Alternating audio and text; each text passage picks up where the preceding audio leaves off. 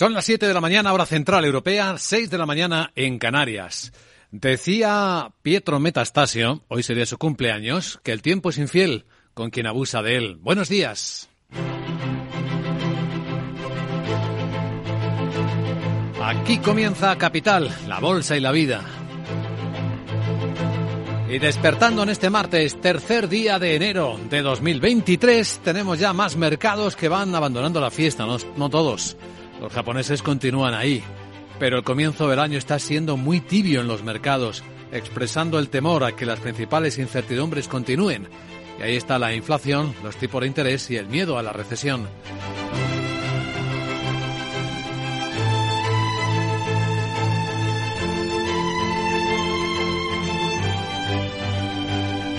Capital, la Bolsa y la Vida.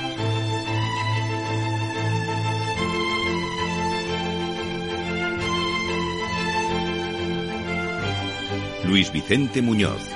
Y lo que es terrible es que en el comienzo del año lo que más sigue sonando es el ruido de los ataques rusos sobre territorio ucraniano. Kiev ha seguido siendo bombardeado en las últimas horas, lo confirmaba el presidente ucraniano Zelensky. Quien decía que además que tenía información de que Rusia estaba planeando un ataque prolongado con drones Sajed, probablemente está apostando por el agotamiento, agotar a nuestra gente, nuestras defensas antiaéreas, nuestra energía, pero actuamos y hacemos todo lo posible para que los terroristas fracasen en su objetivo como han fracasado todos los demás. Todos los medios del mundo van haciéndose eco de esto y también del éxito ucraniano en el último ataque a un cuartel ruso en las zonas ocupadas. La propia Rusia y algunos medios recogen con enfado el importante efecto mortal que habría tenido el ataque ucraniano. Rusia apenas reconoce 63 militares muertos, pero los blogueros rusos hablan de centenares.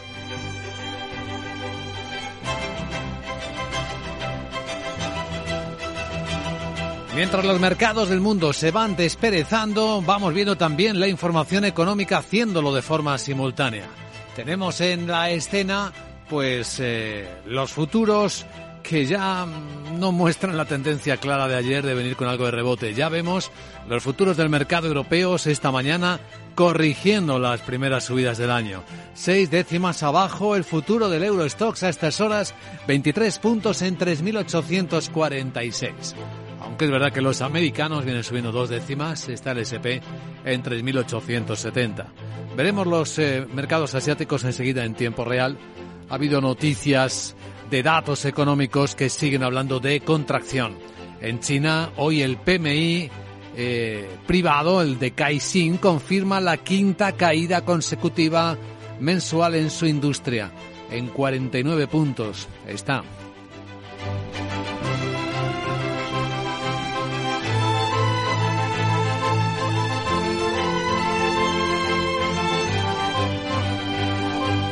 En el foco de Capital Radio de esta mañana, en términos de datos, los del paro registrado y afiliaciones a la seguridad social en España, que conoceremos dentro de dos horas en tiempo real y que analizaremos en tres, con el director de Randstad Reserve, Valentín Bote, porque se espera un efecto positivo balsámico en los datos de cierre de año gracias a la campaña de Navidad. En el foco estará también el sector inmobiliario Vamos a ver cómo la inflación está afectando a los precios y también la subida de tipos de interés.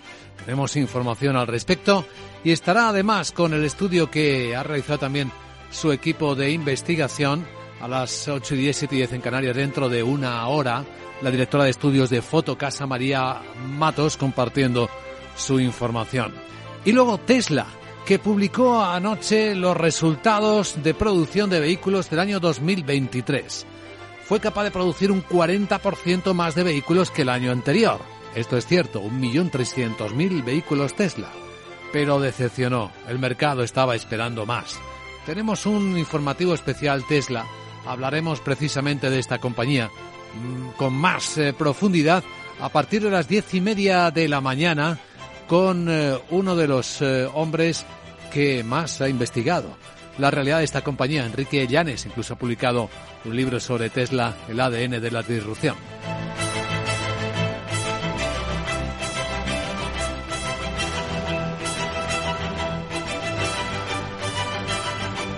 En España, de esa economía que se va desperezando, en el año empezamos con dificultades en el diálogo social para pactar la segunda parte de la reforma de las pensiones. Según el presidente de la Asociación de Trabajadores Autónomos ATA, Lorenzo Amor, reconoce. Yo el sistema de pensiones, la propuesta que ahora mismo está encima de la mesa, creo, y así lo han señalado tanto las organizaciones empresariales como las organizaciones sindicales, pues veo difícil un, un acuerdo, entre otras cosas porque tampoco hay acuerdo político.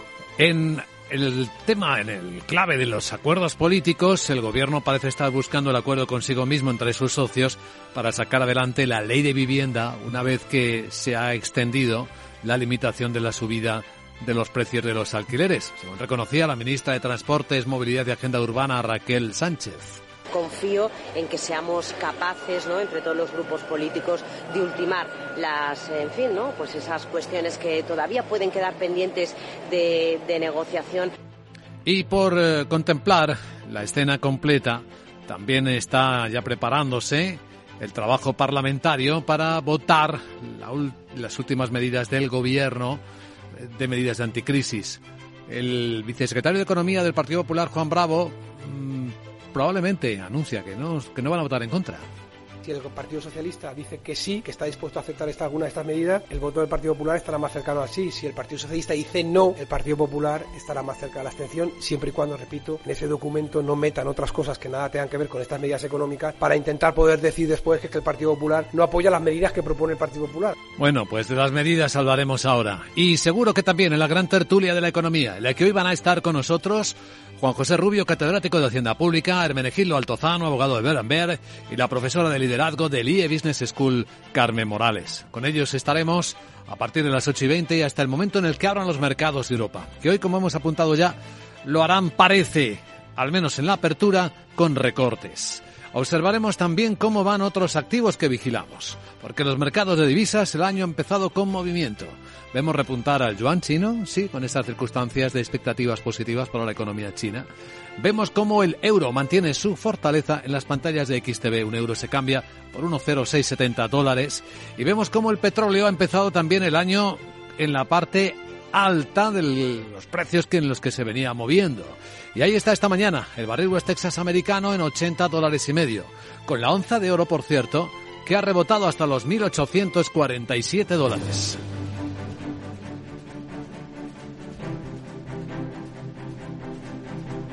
A esta hora en Capital Radio escuchas las noticias que despiertan la economía y que vamos a examinar con Laura Aeras, con el foco puesto en Ucrania. Ha sufrido su segunda noche en 2023, y van dos solamente, bajo el impacto masivo de los drones eh, atacantes rusos. Las autoridades ucranianas estiman que el agresor debe estar ya agotando sus reservas de misiles de largo alcance. Buenos días. Ante una segunda noche consecutiva de ataques masivos kamikazes con drones que apuntan a un cambio de táctica en la ofensiva rusa para la invasión del país, las Fuerzas Armadas ucranianas afirman que los 39 drones lanzados fueron derribados, pero no se pudo evitar por completo la destrucción de viviendas particulares y objetos de infraestructuras. Dice Zelensky que la información de la que disponen sus servicios de inteligencia es que Rusia sigue planeando ataques prolongados con drones tipo Shahed y que probablemente sí debe estar apostando por el agotamiento, el agotamiento de los ucranianos, de las defensas antiaéreas, de la propia energía. Pero insiste Zelensky en que el país va a actuar y va a hacer todo lo posible para que los terroristas fracasen en sus objetivos. Zelensky ha prometido que Ucrania seguirá luchando hasta la victoria contra Rusia, mientras que el presidente ruso eh, ha acusado a Occidente de usar a Ucrania para acabar con su país. Bueno, se ha convocado una nueva reunión de la OTAN para los próximos días 18 y 19 de enero. Reunión del Comité Militar es que este es considerado la máxima autoridad militar de la Alianza Atlántica, con vistas a, a juntar a los mandos de las Fuerzas Armadas de los 30 Estados miembros y también de Suecia y Finlandia, que volverán a participar como invitados en el encuentro convocado en la sede central de Bruselas. Se espera que se traten, dicen, cuestiones de importancia estratégica para los Estados miembros del bloque. ¿Cómo despierta Europa? ¿Cómo está empezando el año? En el Reino Unido con nuevas eh, convocatorias de huelga, 48 horas de convocatoria del Sindicato de Ferrocarriles, Marítimo y Transportes. Afecta a 40.000 empleados de la compañía ferroviaria Network Rail. El objetivo es exigir mejoras en las condiciones laborales. Se esperan más huelgas en las próximas semanas y en los próximos meses, ya que los problemas salariales no fueron resueltos en el 2022 y tampoco se espera que la situación cambie de cara al 2023. Será complicado moverse lo que queda de semana porque los paros se retoman el viernes y el sábado. 14 compañías ferroviarias están de huelga, piden un aumento de sueldo que evite la pérdida de poder adquisitivo, que recordemos que la inflación allí se mantiene por encima del 10%. Este martes es un día de datos. En Alemania se publica el de inflación. Su ministro de Finanzas, Christian Lindner, espera que se desacelere desde ese 10,1% que marcó el último dato. Pronóstico para la economía más grande de la zona euro, desaceleración del IPC al 7% se espera en 2023 y que continúe descendiendo el dato en el 2024. El ministro de Finanzas alemán explica que el objetivo sigue siendo ese 2% y es prioridad máxima. Pone en valor la necesidad de tener una política energética imparcial para que la industria siga funcionando y agregó que el fracking doméstico de gas y petróleo y energía nuclear deben considerarse en la combinación de fuentes de energía junto con las energías renovables. En España, además, a las 9 vamos a conocer los datos de paro y afiliación a la seguridad social. Veremos cómo se comportó el empleo y las afiliaciones en todo el 2023, eh, cuando ya se cumple el primer año de reforma laboral en vigor. 20 millones de afiliados y menos de 3 millones de parados es el dato previo que se espera mejorar por el empuje de las contrataciones durante la campaña de Navidad. Yolanda Díaz, que es la ministra de Trabajo, hace balance de este primer año con la reforma laboral en vigor, que ha reducido los contratos temporales al mínimo histórico, dice, del 15%. En un solo año de despliegue de la reforma laboral hemos reducido la tasa de temporalidad en siete puntos. Estamos en la tasa del 17 eh, puntos y medio y nos eh, aproximamos de manera rauda ya a la media europea que, como saben ustedes, está un poquito por encima de los 15 puntos. Por tanto, sí, ahora ya somos un poquito más europeos. Otras referencias de la actualidad y como escuchábamos hace un instante, parece que el Partido Popular no va a votar en contra del nuevo paquete de medidas anticrisis aprobada por el gobierno de Pedro Sánchez, aunque puede haber matices. Así es, lo que afirman los populares es que la batería de medidas sí son una copia de la propuesta que hizo el líder popular Alberto Núñez Feijóo. El PP considera que el Ejecutivo ha dejado cortas e incompletas, dice, las medidas del nuevo decreto y ha garantizado que si el Gobierno las amplía, tendría el sí. Lo confirma el vicesecretario de Economía, Juan Bravo. A los trabajadores autónomos que utilizan el coche parece lógico que les echemos una mano todo lo que podamos y a las rentas medias y bajas, no lo que planteaba. La rebaja del IVA yo no sé si les parece mucho. La carne, el pescado y los conservas. No sé si ustedes estas navidades no han comido carne o pescado.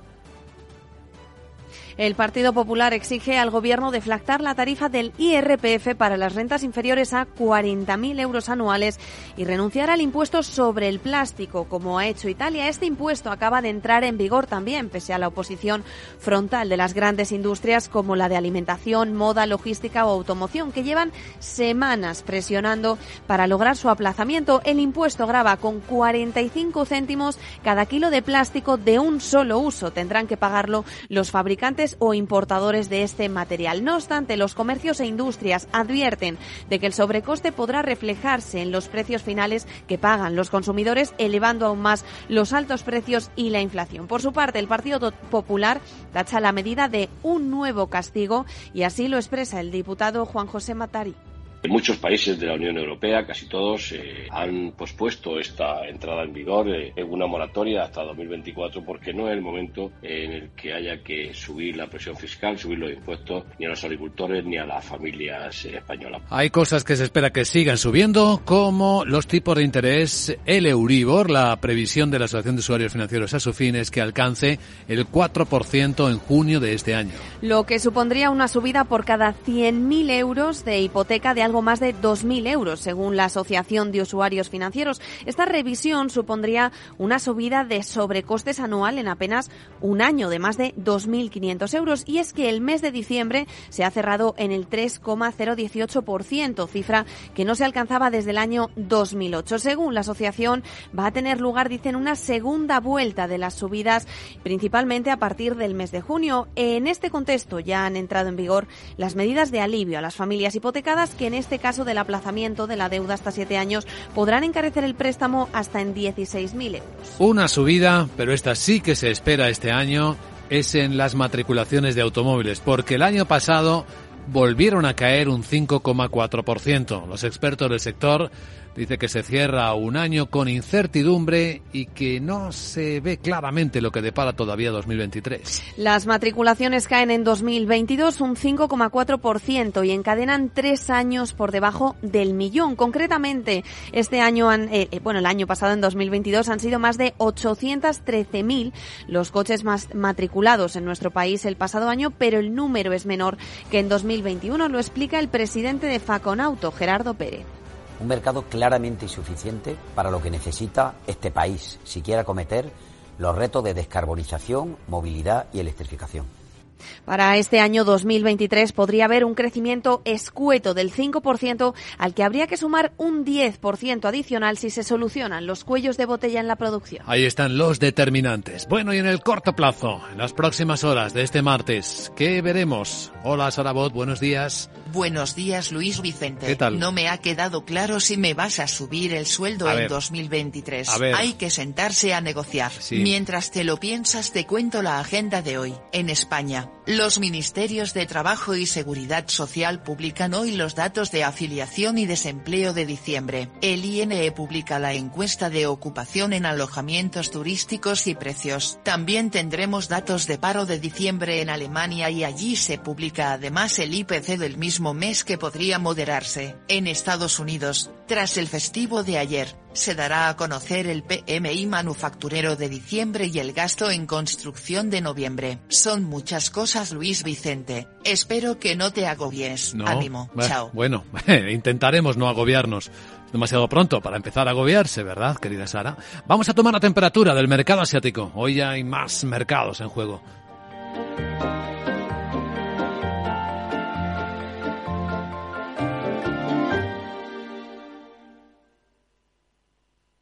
¿Por qué los roscones del corte inglés son los mejores? ¿Por su elaboración tradicional con masa madre? ¿Por su exquisita fruta escarchada? ¿Por su 100% nata en los rellenos de nata? ¿O por la gran sorpresa que te puede tocar? Porque hasta el 6 de enero tienen 25.000 euros en premios. Vales de hasta 1.000 euros y grandes sorpresas de viajes el corte inglés. ¡Feliz roscón! En Supercor, Hipercor y Supermercado el corte inglés. Capital Radio lanza el nuevo formato de Cripto Capital, todos los lunes a las 3 de la tarde con el maestro de trading algorítmico Carlos Puch Sajibela. Lo que nadie te cuenta, escúchalo en Cripto Capital.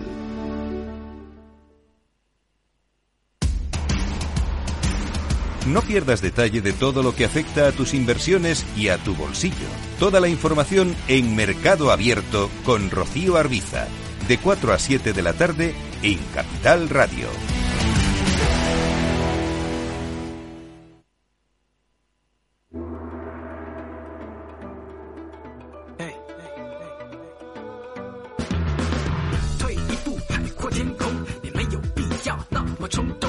Capital Asia, vamos a ver cómo están los mercados que ya van abriendo por aquel lado del planeta, por este lado del planeta, donde salvo Japón, que sigue de fiesta, todos los demás han vuelto a la actividad. Y la verdad es que la sesión está siendo mixta, según estamos observando. Bolsas que han empezado subiendo el año, las chinas, Shanghai nueve décimas, Hong Kong el mejor, ¿eh? está un 2,3%, se están cotizando expectativas de reapertura de la economía china, aunque cuidado, ¿eh? porque ni los datos y la incertidumbre con el COVID están mejorando. Empecemos por los datos. El PMI manufacturero que elabora Kaisin. Sandra Torcillas, buenos días. Buenos días. El sábado pasado conocíamos el dato oficial. Caídas en la actividad manufacturera hasta el nivel más bajo en tres años. Hoy tenemos la encuesta elaborada por Kaisin y en este caso se centra en empresas más pequeñas y orientadas a la exportación. Y también tenemos caídas, aunque no tan bruscas como el dato oficial. Ese PMI ha descendido desde 49,4 hasta 40 49 y se mantiene por quinto mes consecutivo por debajo de 50 que separa contracción y crecimiento. Los motivos, el aumento de las infecciones que han interrumpido la producción y ha lastrado la demanda después de que Pekín eliminara en gran medida las medidas eh, antivirus, las restricciones. También hay algún dato positivo como eh, el subíndice de producción futura que en este caso alcanza el nivel más alto desde el mes de febrero después de esa supresión de las restricciones. Los expertos en mercados asiáticos como Rafael Galamperpe esperan que la economía china vaya de menos a más. A lo largo del año pues iremos de menos a más. A partir ya seguramente del segundo trimestre del año veremos bueno pues eh, una mejoría como digo de esos datos y de hecho muchas casas de análisis sí que han revisado al alza las estimaciones que tenían de PIB para este año que recordamos estaban en torno al 4,5%, pues como digo muchas casas ya están por encima del 5%. Sobre la pandemia, por cierto, los medios estatales chinos están minimizando la gravedad de esta nueva ola COVID antes de la reunión que están a punto de mantener sus responsables médicos con los directivos de la Organización Mundial de la Salud. Sí, están restando importancia a la gravedad eh, de la ola de coronavirus que azota el país. Eh, van a reunirse científicos chinos, van a informar este mismo martes a la Organización Mundial de la Salud sobre la evolución del virus.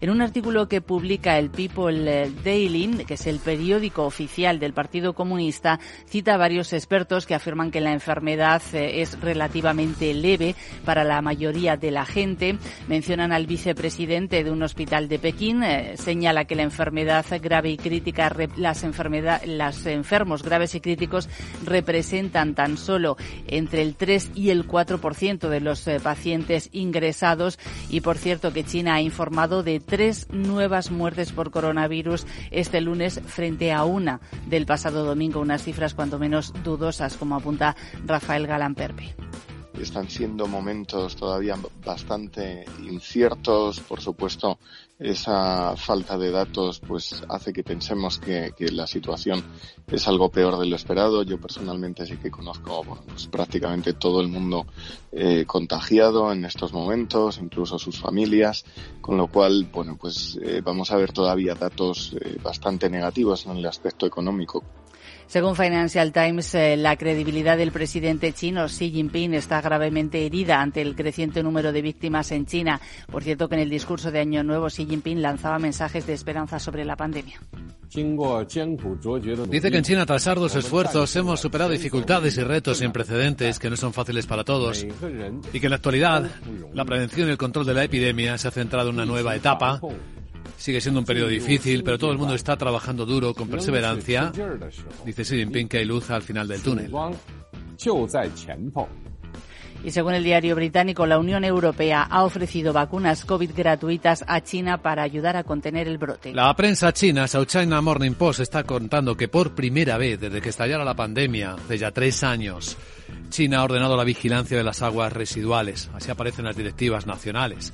Se han detectado hasta el momento 130 sublinajes de la variante Omicron en China en los últimos tres meses.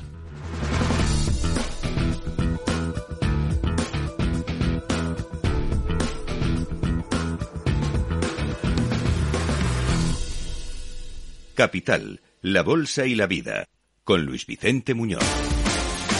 Protagonistas empresariales, por cierto, conectados con el lado asiático. En Corea del Sur le han multado a Tesla, que es de quien vamos a hablar a continuación. ¿Y por qué le han multado? Pues el regulador antimonopolio le va a poner una multa, no es muy elevada, pero ahí está, 2,23 millones de dólares por no informar a los clientes eh, de que los coches eléctricos, eh, los de Tesla, tienen una autonomía inferior a bajas temperaturas. Así lo explica en rueda de prensa el portavoz de la Comisión de Comercio Justo. Dice el señor Don que la sanción se debe a la publicidad falsa, exagerada e engañosa sobre la autonomía de conducción, el rendimiento de los supercargadores y la reducción de los costes de combustible de los vehículos eléctricos. Dice este portavoz que la autonomía de los coches eh, Tesla se reduce hasta en un 50,5% cuando hace frío, frente a lo que se anuncia en Internet. Tesla de momento no ha hecho comentarios. Bueno, todos sabemos que las baterías rinden menos cuando hacen frío, pero un 50% es una diferencia bastante grande. Bueno, Tesla, que ha registrado récord de entregas trimestrales, estos son los últimos datos pero sigue decepcionando a lo que esperaba el mercado. Ha conseguido una producción y unas entregas récord de vehículos eléctricos en el cuarto trimestre, pero incumple estimaciones. En concreto, ha entregado algo más de 405.000 coches en, el en los últimos tres meses del año frente a las expectativas de Wall Street de que superaban los 430.000. Ha entregado menos coches de los que ha fabricado en ese periodo y eso es algo poco habitual en Tesla y a pesar de haber hecho fuertes descuentos en los que son sus dos principales mercados, Estados Unidos y China. En concreto, la producción ha superado a las entregas en más de 34.500 coches. Tesla se ha visto lastrada por problemas logísticos, desaceleración de la demanda, subida de los tipos de interés, temores a la recesión y algunos analistas también dicen que se ha visto afectada por las payasadas de Elon Musk eh, hmm. en con Twitter. Bueno, en diciembre recordamos que las acciones de Tesla han caído un 37% y en el conjunto del año un 65%. De hecho, ha sido el peor ejercicio desde su salida a bolsa en el año 2010. Y si miramos las cifras del conjunto de 2022, ha sido capaz de colocar en el mercado un total de 1,3 millones de coches. Esta cifra supone un crecimiento de un 40% respecto al año anterior, pero ha sido incapaz de cumplir con sus propias previsiones, que pasaban por vender 1,4 millones y alcanzar un objetivo de crecimiento de un 50%.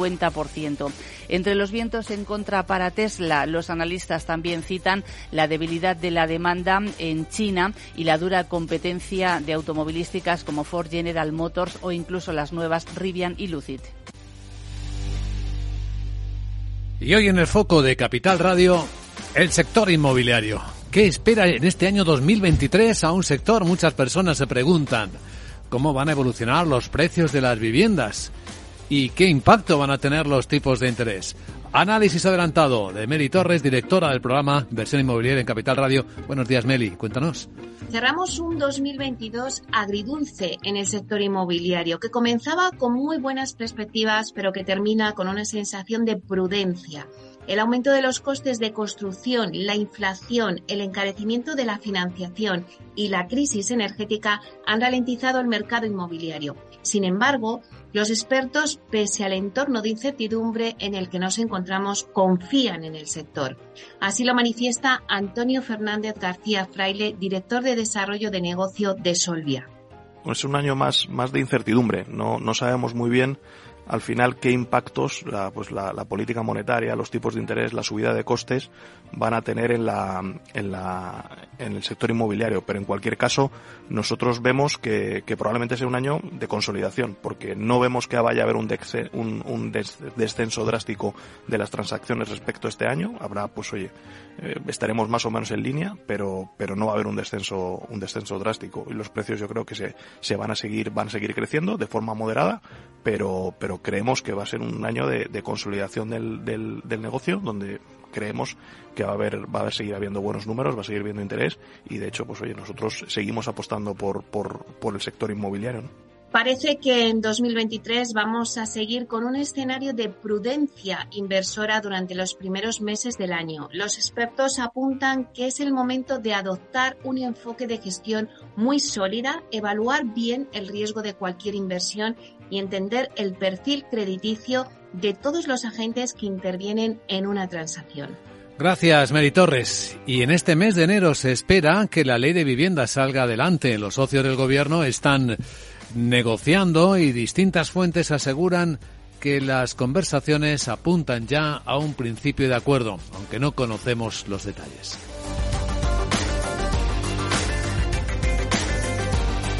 Capital, la Bolsa y la Vida, el programa de radio que despierta la economía, con Luis Vicente Muñoz.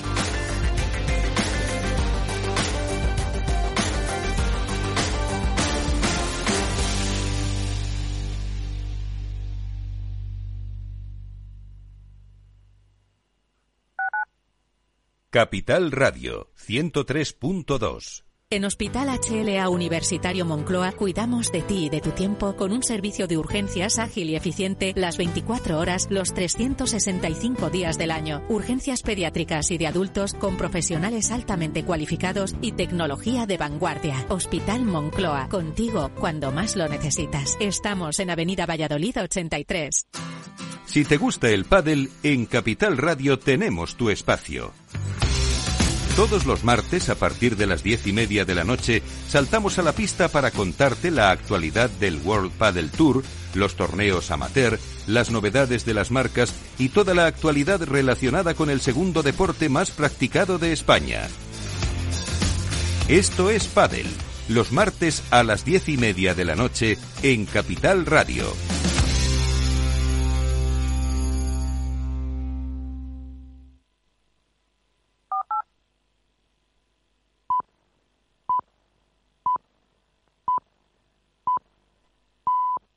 Son las siete y media de la mañana, hora central europea, las seis y media en Canarias. No todo lo que es oro reluce, ni toda la gente errante anda perdida, solía decir J.R. Tolkien, hoy sería su cumpleaños. Buenos días.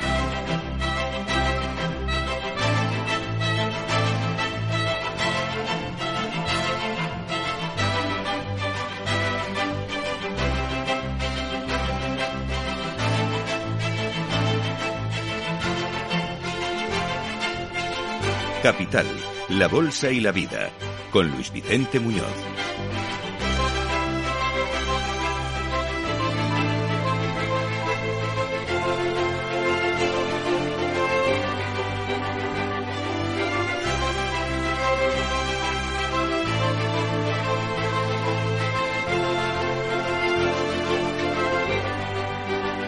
Martes 3 de enero. Hoy despertamos ya con más mercados del mundo volviendo a la actividad. Todavía no los japoneses. Pero ya en el segundo día activo en las bolsas de Europa esperamos un comienzo ya algo negativo. Otra vez la prudencia y la incertidumbre pesando sobre las expectativas. Ahora mismo estamos viendo el futuro del Eurostox caer 5 décimas, 20 puntos en 3.849. Los futuros americanos, por su lado, como ayer no tuvieron sesión, pues hoy vienen rebotando tres décimas. El SP en 3.874. Han empezado el año mercados asiáticos de, con tonos mixtos.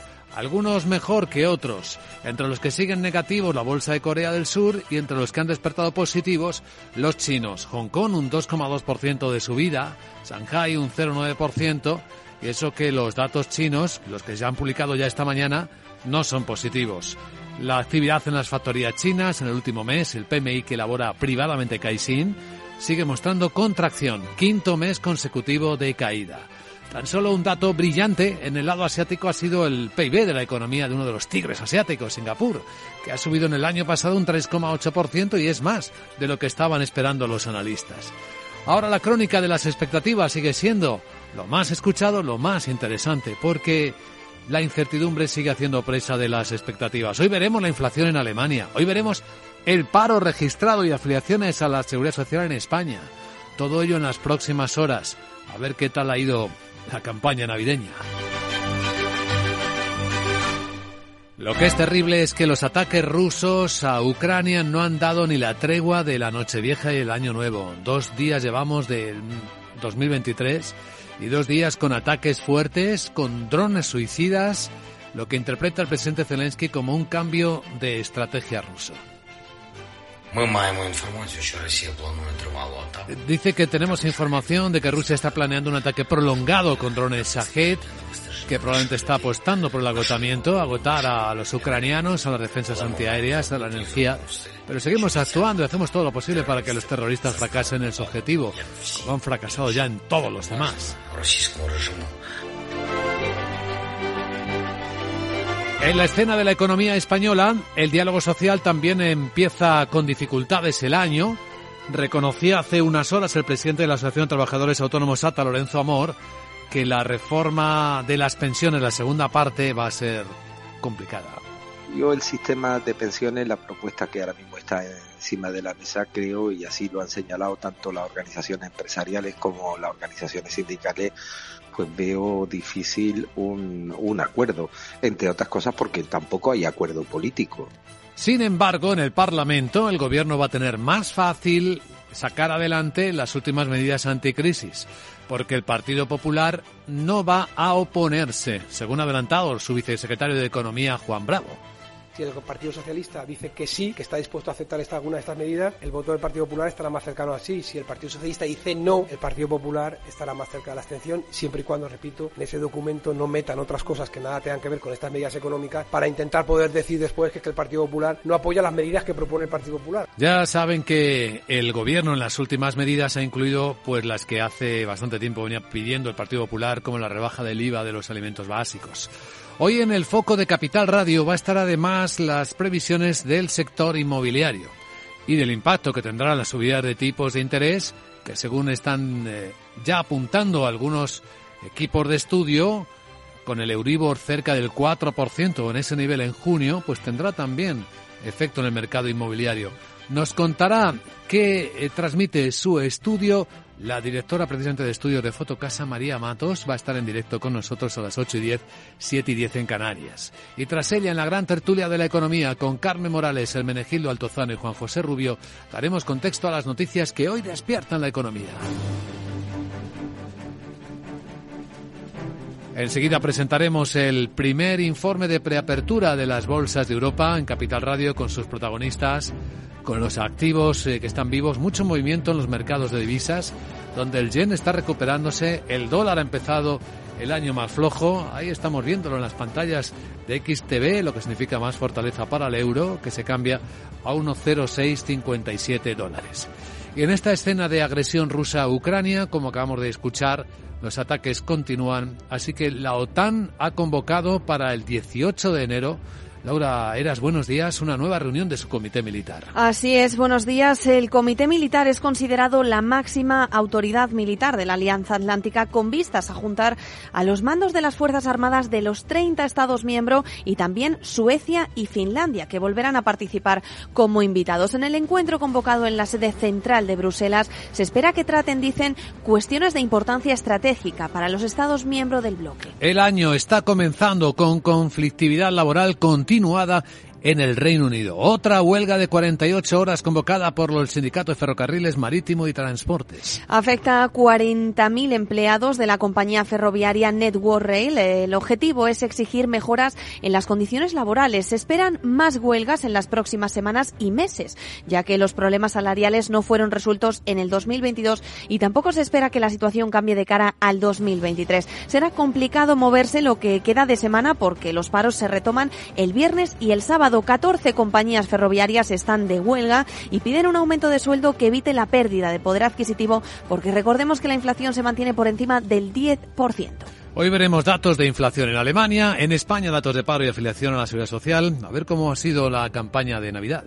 20 millones de afiliados y menos de 3 millones de parados es el dato previo que se espera mejorar por el empuje de las contrataciones durante la campaña de Navidad. Yolanda Díaz también hacía balance porque se cumple el primer año con la reforma laboral en vigor que dice que ha reducido los contratos temporales al mínimo histórico del 15% en un solo año de despliegue de la reforma laboral hemos reducido la tasa de temporalidad en siete puntos. Estamos en la tasa del 17 eh, puntos y medio y nos eh, aproximamos de manera rauda ya a la media europea, que como saben ustedes está un poquito por encima de los 15 puntos. Por tanto, sí, ahora ya somos un poquito más europeos. Bueno, y ahora parece que hay un poquito más de fair play entre el Partido Popular y el Gobierno. Como adelantábamos, probablemente no se opondrá el PP en la votación a las medidas anticrisis aprobadas por el Gobierno, pero el PP, contento porque se han incluido algunas de sus propuestas, aún sigue pidiendo más cosas. Así es, el PP exige al Gobierno deflactar la tarifa del IRPF para las rentas inferiores a 40.000 euros anuales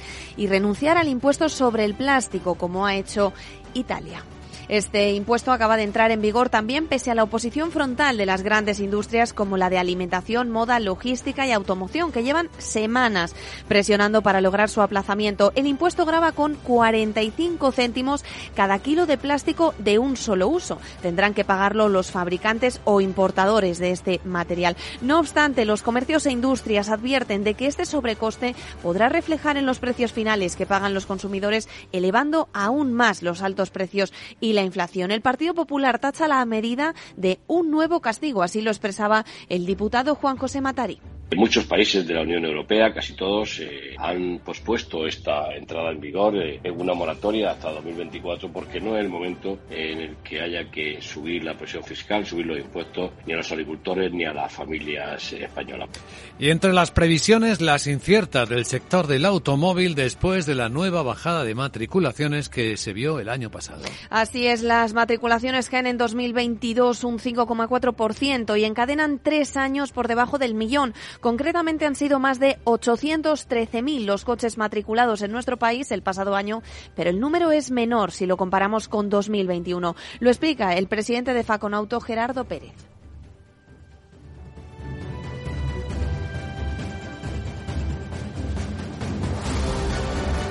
Un mercado claramente insuficiente para lo que necesita este país si quiere acometer los retos de descarbonización, movilidad y electrificación.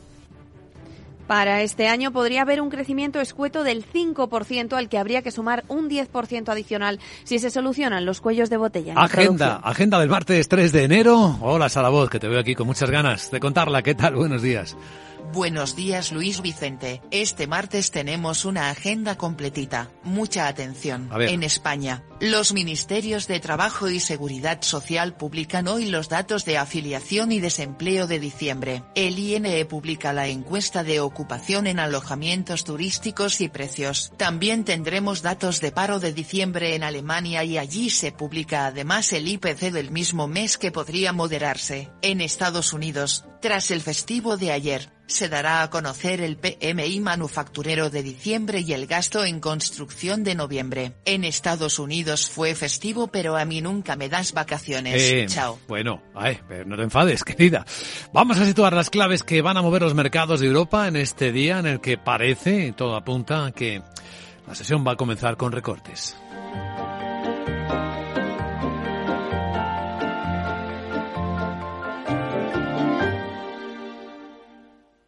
Química y con 70 doctorándote en zooarqueología. ¿Qué te queda por descubrir? Mi propia vida, seguir viviéndola. ¿Tú también quieres hacer cosas increíbles en tu jubilación? MAFRE presenta el programa Tu Futuro. La gestión de planes de pensiones que se adapta a ti ahora hasta con un 4% de bonificación por traslado. Consulta condiciones en tu oficina MAFRE o en mafre.es.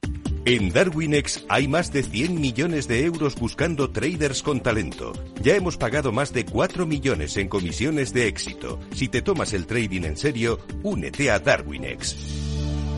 Capital en riesgo. Datos actualizados el 16 de septiembre de 2022.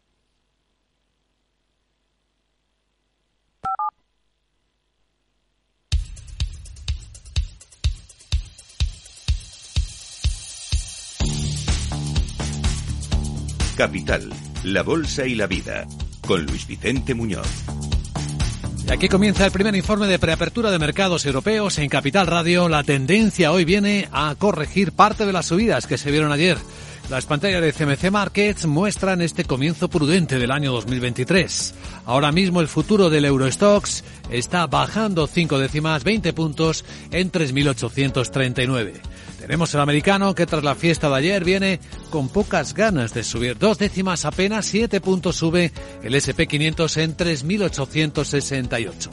Contexto. Sandra Torrecillas, buenos días. Buenos días. Hoy ya vamos a tener esa referencia que mencionabas eh, de Wall Street y también eh, de la Bolsa de Londres cerradas por festivo, con los mismos factores que vigilar que nos dejamos atrás hace unos días en 2022, como señala Oliver Roth, jefe de estrategia de Odo. Eh, suele ocurrir, dice que los problemas del año anterior se trasladan al año nuevo. y lo mismo ocurre en este caso, por supuesto, tenemos el problema de la inflación que nos está agobiando, tenemos la reacción de los bancos centrales, es decir, la subida de los tipos de interés. Y el tema importante de nuestra agenda es cómo evolucionará la economía este año.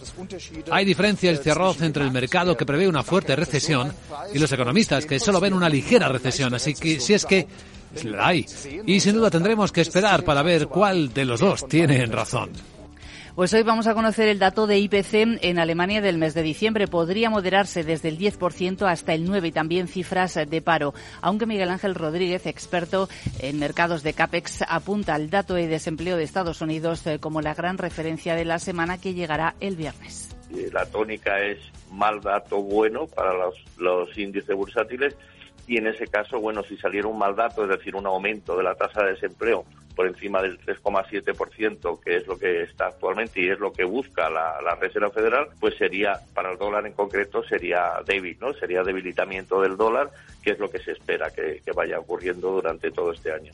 Y una referencia más que vamos a vigilar, los futuros del gas, eh, que están descendiendo de forma considerable por la caída del consumo. El gas europeo ha tocado momentáneamente este lunes el nivel más bajo desde que comenzó la guerra en Ucrania. Y es que el comienzo del invierno está siendo más cálido de lo esperado en gran parte del mundo y eso está aliviando esos temores a una crisis de gas natural que algunos expertos habían pronosticado y que desencadenaría cortes y aumentaría la presión sobre las facturas de la energía. Eso sí, todavía hay riesgo de que suceda algún eh, episodio inesperado de clima extremo que podría agotar los inventarios y elevar los precios de los combustibles. Pues ahí tenemos algunas claves de contexto con un mercado forex de divisas también pendientes de los datos que esta semana le afectarán en particular las eh, últimas actas de la reunión de política monetaria de la Fed de los Estados Unidos. De hecho, el dólar está empezando el martes bajando, como contábamos hace un instante, y esto está permitiendo algunas otras divisas, como el yen en Asia, y eso que en Japón siguen de fiesta,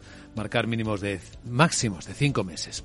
Bueno, vamos a examinar ya los protagonistas de este martes. La verdad es que estamos al comienzo de año y tenemos poquitas referencias empresariales, pero sí que vamos a vigilar a Airbus porque Jeffries le ha elevado el precio objetivo desde 132 hasta 135 euros por acción y a AENA, que ha acordado con el Banco Europeo de Inversión que es su principal acreedor, un préstamo de 800 millones de euros para mejorar la eficiencia energética de su sede central de Madrid y de todos los aeropuertos de la red, según cuenta el economista. Bueno, pues todo esto por el lado europeo. A continuación, vamos a ver claves de los otros mercados.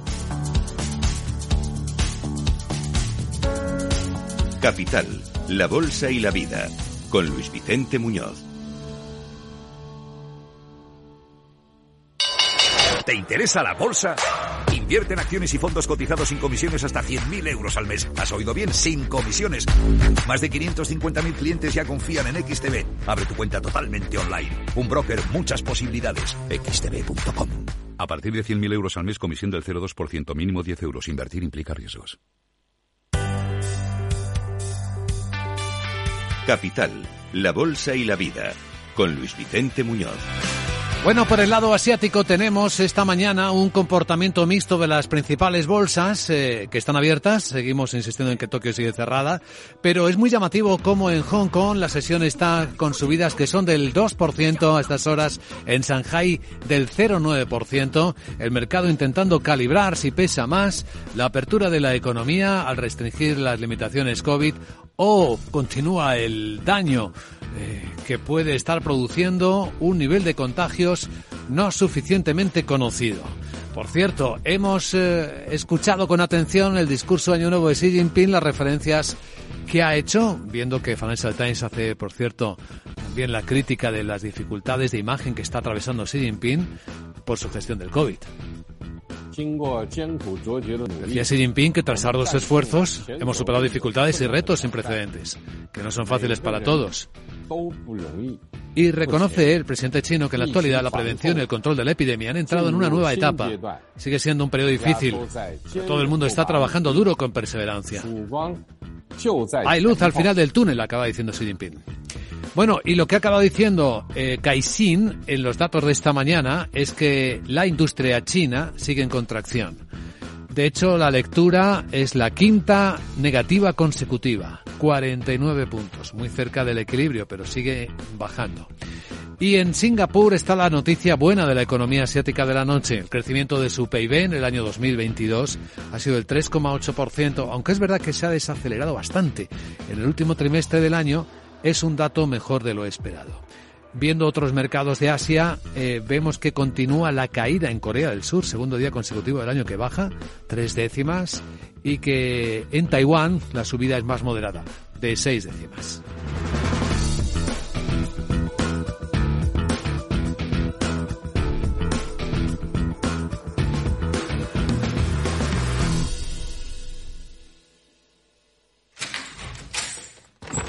Salón.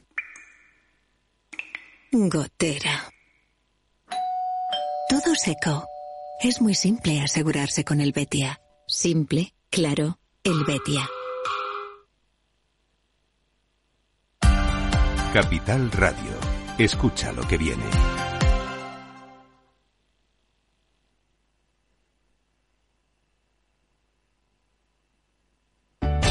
Conecta Ingeniería es el programa que acerca la ingeniería a la sociedad.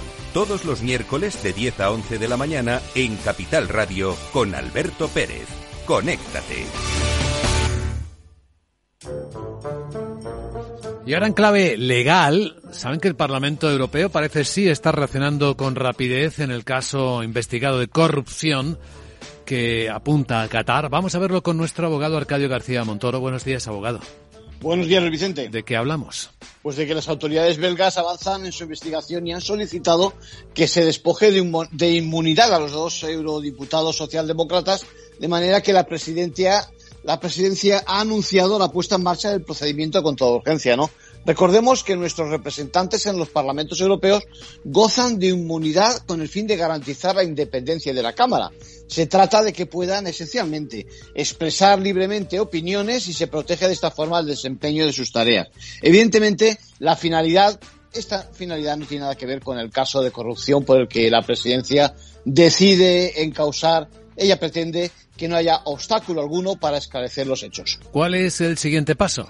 Pues los representantes de cada grupo político van a pronunciarse sobre la inmunidad, expondrán las posiciones, habrá una especie de vistilla que diríamos en España, escuchando a los afectados, con sus defensas, provistos de sus argumentos, y al término de la misma habrá, pues eso, una decisión. En el caso de que prospere, se aconseje prescindir de la inmunidad, los miembros del Parlamento serán juzgados por las autoridades belgas a tenor de que todo apunta a que fue el lugar donde ocurrieron los hechos. Es un tema que trata hoy toda la prensa europea. Enseguida veremos Financial Times, pero cuenta efectivamente cómo fiscales belgas están buscando levantar la inmunidad de al menos dos eurodiputados en este caso.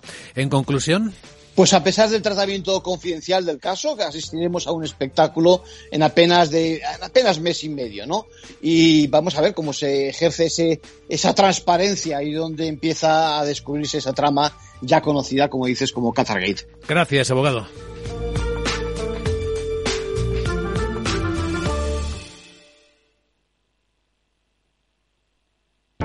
Para personas inquietas, Capital Radio. CaixaBank patrocina este espacio. Y ahora un vistazo a la prensa financiera. Veamos qué temas destacan en todo el mundo los principales diarios. Financial Times lleva su portada que las subidas de tipos de interés del Banco Central Europeo están exponiendo los temores por una Italia como el eslabón más débil de la eurozona. Una encuesta de Financial Times señala a Roma como la economía de la Unión Europea que corre más riesgo por los mayores costos de endeudamiento. El diario cuenta también que el Reino Unido enfrenta la peor y más larga recesión del G7, según dicen los economistas. Cuenta este diario que la Unión Europea está ofreciendo vacunas gratuitas contra el COVID-19 a China para intentar ayudar a frenar el brote e insiste en que la credibilidad de Xi Jinping, el presidente chino, está gravemente herida a medida que aumenta el número de muertos por COVID en China. Habla también de que los inversores de préstamos basura en Estados Unidos se preparan para un aumento en las rebajas y en los incumplimientos. Cuenta que Francia capea la tormenta de la inflación, pero las presiones de los precios siguen aumentando. Las empresas enfrentan crecientes facturas de energía a medida que se avecina la renovación de los contratos de precio fijo. El diario británico también avisa que se espera que el auge del gasto en contenido televisión en televisión de pago se desacelere claramente este año. En eh, Wall Street Journal se destaca que los trabajadores que se han quedado en sus puestos de trabajo son los que están recibiendo los aumentos salariales más cuantiosos en décadas, lo que ayuda a impulsar todavía más la inflación. Son los trabajadores que permanecen en sus puestos de trabajo y no cambian de empresa los que más se benefician ahora mismo en esta coyuntura. Cuenta el diario americano también que los inversores se están preparando para más incertidumbre a medida que los tipos de interés siguen subiendo. La era de rendimientos de bonos ultrabajos, inflación moderada y política acomodaticia de la Fed ha terminado, dicen los administradores del dinero, probablemente recalibrando a los ganadores y perdedores del mercado en los años venideros, dice este diario norteamericano. Vamos a echar un vistazo a lo que destacan los diarios económicos españoles. Eh, Guillermo Luna, buenos días. Muy buenos días. En cinco días destacan que Ferrovial construirá para Microsoft un gran centro de datos en Madrid. La constructora estrena el plan millonario de la tecnológica que prevé invertir 12.000 millones en Europa. San Sebastián de los Reyes acogerá la primera de las tres instalaciones previstas por Microsoft en Madrid. Además, los trabajadores ya no tendrán que llevar su baja a la empresa. El empleador será quien tenga que obtener el parte de la administración una vez que la normativa se publique en el boletín oficial del Estado. Cinco días destaca también que las negociaciones en bolsa se hunden un 62% en siete años, que arrancan con el nuevo año las nuevas cuotas de autónomos, que los tipos amenazan el boom de la construcción para alquiler y también a la espera de la resurrección del mercado de salidas a bolsa. En el sector de la movilidad, Toyota arrebata a SEAT el liderazgo de las ventas de coches en España. En el 2022 matricularon un total de 73.505 vehículos, frente a que SEAT se quedó en el sexto lugar con apenas 49.200 millones de vehículos. En el economista.es, trabajo registra más de un millón de fijos discontinuos en el paro. El 44% de los empleados en esa situación se, se detectó entre octubre y noviembre del pasado año. Los salarios españoles pierden casi 6 puntos de poder adquisitivo. En turismo, Booking, Trivago, Last Minute, Expedia y Rumbo apenas tributan. Las agencias online, destaca el economista.es, acaparan gran parte del negocio turístico, pero pagan al fisco apenas 2,3 millones de euros.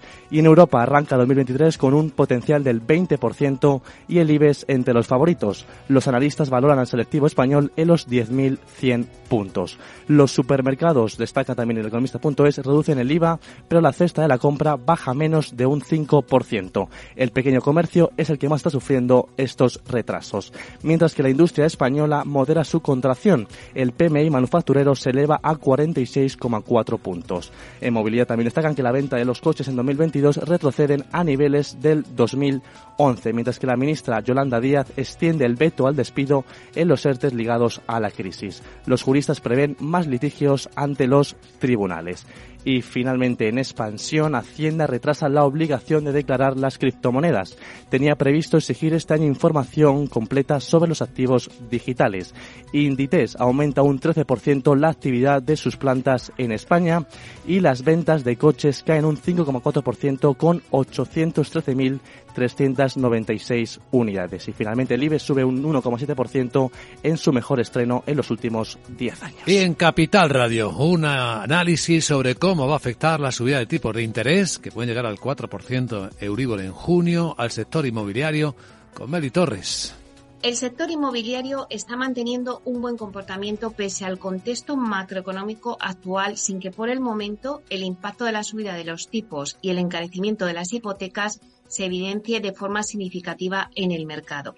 No obstante, un escenario de tipos mantenido en torno al 3-5% en el actual contexto de inflación podría llevar aparejado algún ajuste en los próximos meses, que estaría determinado por una pérdida de poder adquisitivo de los hogares y un encarecimiento de la financiación que afectaría al volumen de compraventa de viviendas.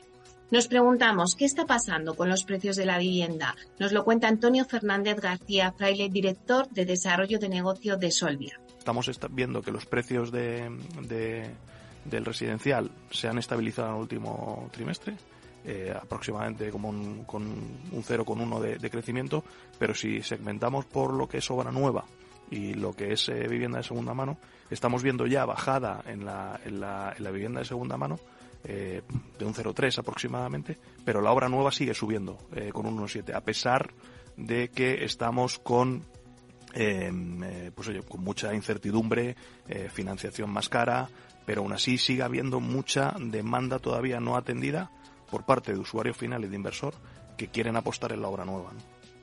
De cara al 2023, los expertos esperan una desaceleración en la subida del precio de la vivienda, que crecerá a tasas más bajas que en 2022, pero no se esperan caídas, especialmente en el caso de la obra nueva, debido sobre todo al escaso volumen de la oferta. El número de transacciones es probable que descienda en la primera mitad del año 2023, después de dos años de fuerte crecimiento de la demanda. Gracias, Mary Torres. Información que también puedes eh, leer, a la que puedes acceder en capitalradio.es. Historias de las que hablan los medios de comunicación a estas horas de la mañana en Capital Radio.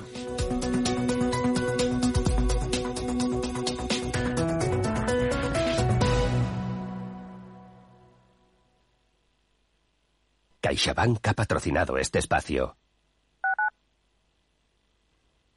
Capital Radio 103.2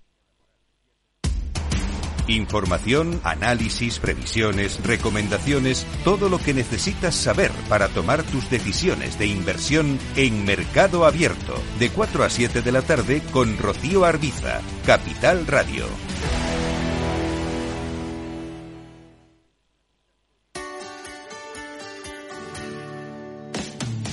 Todos los viernes a la una de la tarde en Capital Radio tienes una cita con Humanos en la Oficina, el programa de radio más divertido y de mayor influencia en el mundo del capital humano, donde las empresas y organizaciones dan voz al talento que trabaja día a día en la oficina. Un formato pionero creado por el galardonado speaker internacional Miguel Ángel Pérez Laguna.